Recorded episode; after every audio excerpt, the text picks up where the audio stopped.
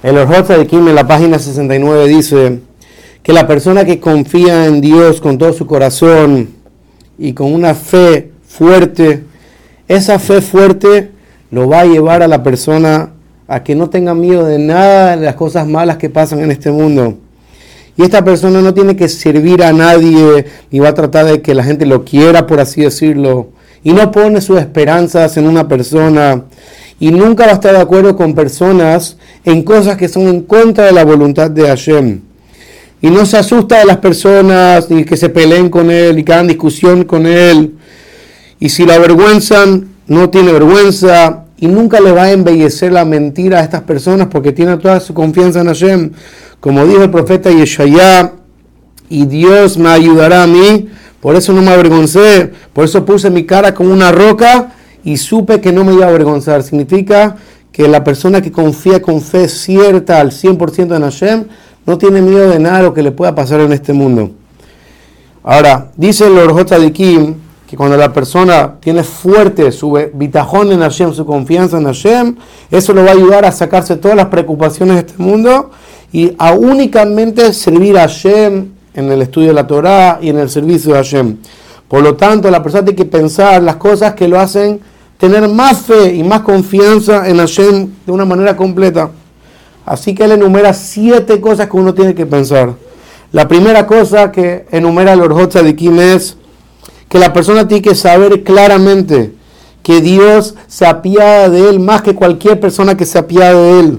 Y que Hashem está pendiente de uno cuando uno está escondido y cuando uno está frente a todo el mundo.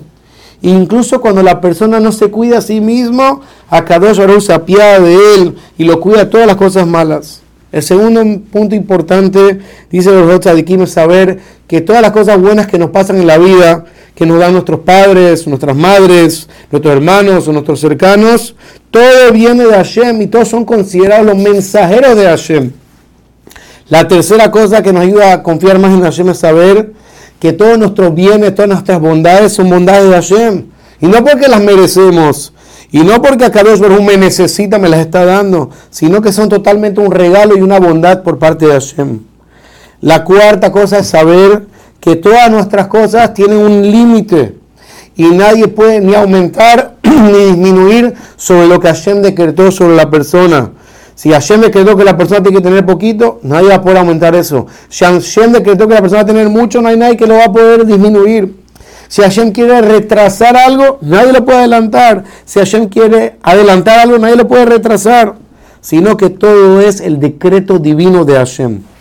La quinta cosa importante es saber que Hashem ve nuestros corazones y sabe si nuestra confianza en Él es completa sin ningún tipo de engaño. No como un esclavo que sirve a su patrón y muchas veces lo puede engañar y el patrón le va a dar beneficios pensando que en verdad lo quiere cuando en verdad no lo quiere.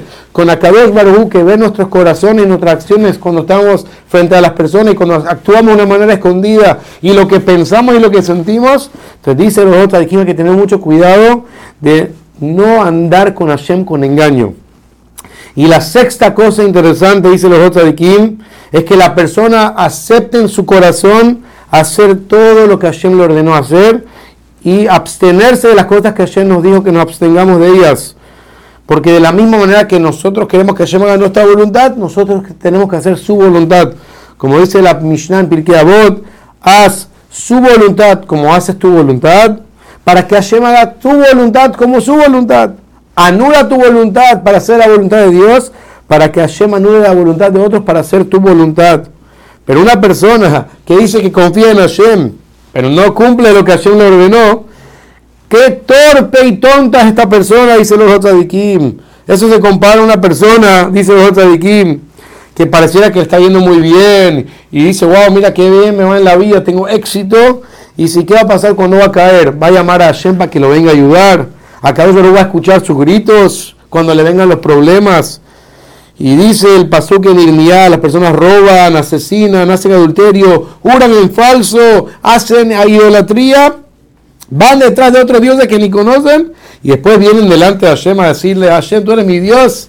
Dice Rojota de que como una persona puede tener confianza en Hashem y no hacer su voluntad. Por lo tanto, esas son las seis cosas que nos ayudan a reforzar nuestra fe en Hashem.